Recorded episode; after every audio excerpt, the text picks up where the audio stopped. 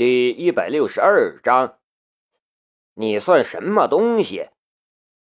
陆蓉蓉再怎么不懂事儿，也知道这家伙是父亲的对手。偶尔听到父亲谈起，也是极为忌惮。而当年大院里的小朋友们提起楚春辉，也觉得这个人很可怕，从小就留下了心理阴影。再则，陆蓉蓉也经常被拿来和楚春辉的儿子比较来比较去，压力极大。后来听说他儿子出车祸死了，陆蓉蓉可是好生庆祝了一番。这么做其实实在是有违他的家教的。现在看到了楚春辉，总有一种不自然的感觉，心里发虚。当然，让他进来吧。陆振国听到是楚春辉，便放下了手中正在削的苹果。整理了一下衣服，坐直了。两个人是一个班子里的，陆振国身为上级，绝对没有下属求见而避而不见的道理。此时的陆振国又变回了那位威严的官员。陆蓉蓉又打开了门，怯生生叫了一句：“楚叔叔。”楚春辉笑了一笑，说了一句什么，他自己都没听清楚。依稀是好几年不见，蓉蓉已经长这么大了。这次来，楚春辉的心情其实是非常矛盾，向老对手低头，求他放自己一马，并不是一件容易的事儿。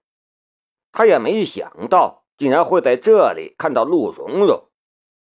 往日里这种消息都有段志学帮忙盯着，随时汇报。但这几天段志学已经自顾不暇。在陆蓉蓉啪一声关上门的刹那，楚春辉回头瞪了段志学一眼，但段志学这会儿正耷拉着脑袋，完全没有看到他的眼神。看到陆蓉蓉。楚春辉就想起了自己死去的儿子。如果不是儿子死了，又何必把希望寄托在李杰的身上？而若不是把希望寄托在了李杰身上，他又何必上门服软，祈求对方高抬贵手？毕竟他的身份是苏氏集团所不能比的，在司法机关内部的影响力远超苏氏集团。倒不至于连李杰都见不到，但是他所能做的也只是把李杰保出来，取保候审。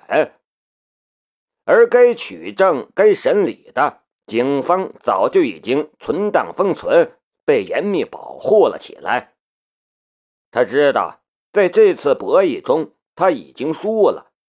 既然输了，就乖乖服软，然后想办法。再搬回来。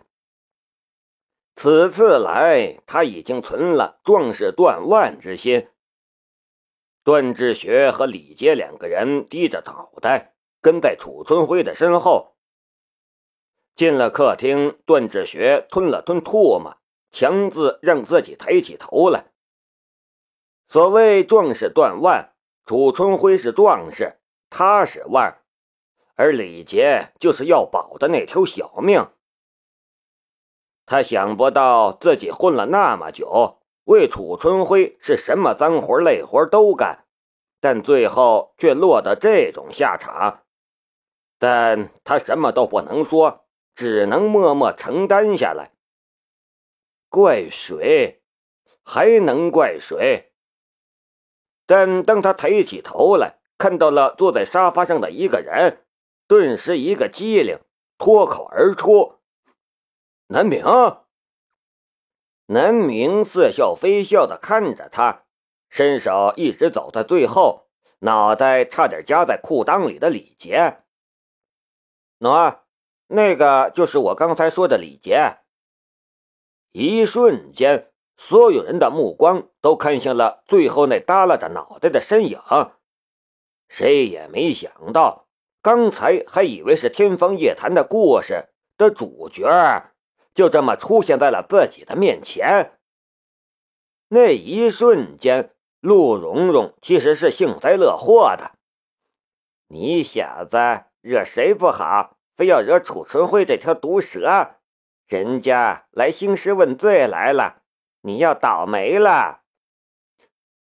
南明听到南明的声音，李杰抬起头来，却是吓得一个踉跄，差点一屁股坐在地上。这些日子以来，南明几乎成了李杰的梦魇。他和南明两个人的对决，就像是一场级别差太多的拳击赛。在万众瞩目之下，他一记左勾拳，右勾拳，一句“惹毛我的人有危险”，一套华丽连击，打的是炫目精彩，连他自己都要忍不住欢呼。全世界都以为南明被压制住了，但是南明屁事儿没有。然后等他打完了，南明只是一个上勾拳，他就已经被 KO 了。什么叫实力的差距？这就是了。楚春辉也完全没想到会在这里见到南明，但对他来说，南明无所谓。不过是一个小虾米罢了，在或者不在都无所谓。但既然看到了，他自然也不能装作没看到。他调整心情，露出了微笑，说道：“呃，正好南明同学也在，我要向南明同学道歉，之前给您添麻烦了。”说完，还对南明微微鞠了一躬。南明笑眯眯的生受了，口中还道：“哎呀呀呀呀，您还亲自上门道歉，真是太客气了。”然后气氛就僵在那里了。南明说完那句话，就转身对着一大堆点心发起狂攻。其他人都沉默着，陆振国正襟危坐，一言不发。陆老爷子一边端着一杯茶细细品着，一边上下打量着楚春辉三个人，眼神玩味。陆二嫂和陆蓉蓉俩人目光在两边挪来挪去，有点不懂到底发生了什么。难道真的真的是真的？而刘守忠眼观鼻，鼻观心，心中默念。我不在，我不在。大厅里的气氛就有点诡异起来。楚春辉心中的怒气在累积，马上就要爆发了。这些年来，所有的晚辈见到他时的表情，就像是陆蓉蓉那样才对，这才是标准的教科书。南明这种表情是怎么回事？再开口时，他的语气就已经不怎么好了。南明同学，不再说点什么吗？哦，我要说什么？南明张口结舌，想了半天，终于侧头看着楚春辉。呃，对了，我确实是有什么想要说，我可以说吗？当然。楚春辉松了一口气，还怕你这个愣头青不知道进退呢。其实我一直很好奇，你和李杰是什么关系？噗！陆老一口热茶喷了陆蓉蓉一身。陆蓉蓉鄙视道：“南明，你个笨蛋！李杰是他的儿子啊！”话音刚落。陆蓉蓉就看到一群人看傻瓜一样看着他。陆蓉蓉猛然反应过来，直接把脑袋塞到沙发下面去了。如果李杰是你儿子，那为什么他姓李，你姓楚？南明又在问：“你能不能换个话题，不要哪壶不开提哪壶啊？”在座的所有人都无语了，陆二嫂突然庆幸刚才自己没怎么得罪南明。楚春辉差点懵了。蓉蓉，你说什么？你大点声说。南明突然侧头。你说隔壁老李？啊啊，原来如此啊！嘿嘿。我我什么也没说。陆蓉蓉都快哭出来了。我我就是得罪了你一下嘛。你干啥害我？我这下子死定了。旁边的刘守忠心说：“蓉蓉大少爷，你就知足吧。南哥这是没和你一般见识，才这样陷害你一下。如果你真惹恼了南哥，南哥就不是这样害你了。”那一瞬间。楚春辉差点直接气晕过去，他的一张脸都变成了猪肝色，额头上的青筋几乎要跳出来。就在他的怒气积累到极限就要爆发时，南明却又开口了。语言暴力时段的南明很擅长把握开口的机会，他坐直了身躯，一字一顿。陆蓉蓉突然发现，此时的南明好像完全变了一个人。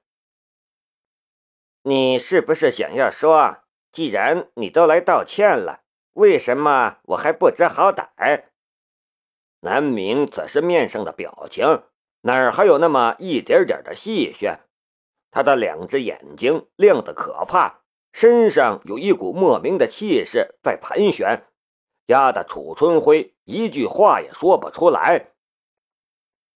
那你有没有想过，凭什么你来道歉，我就要接受？李杰做了什么事？难道你心里不清楚？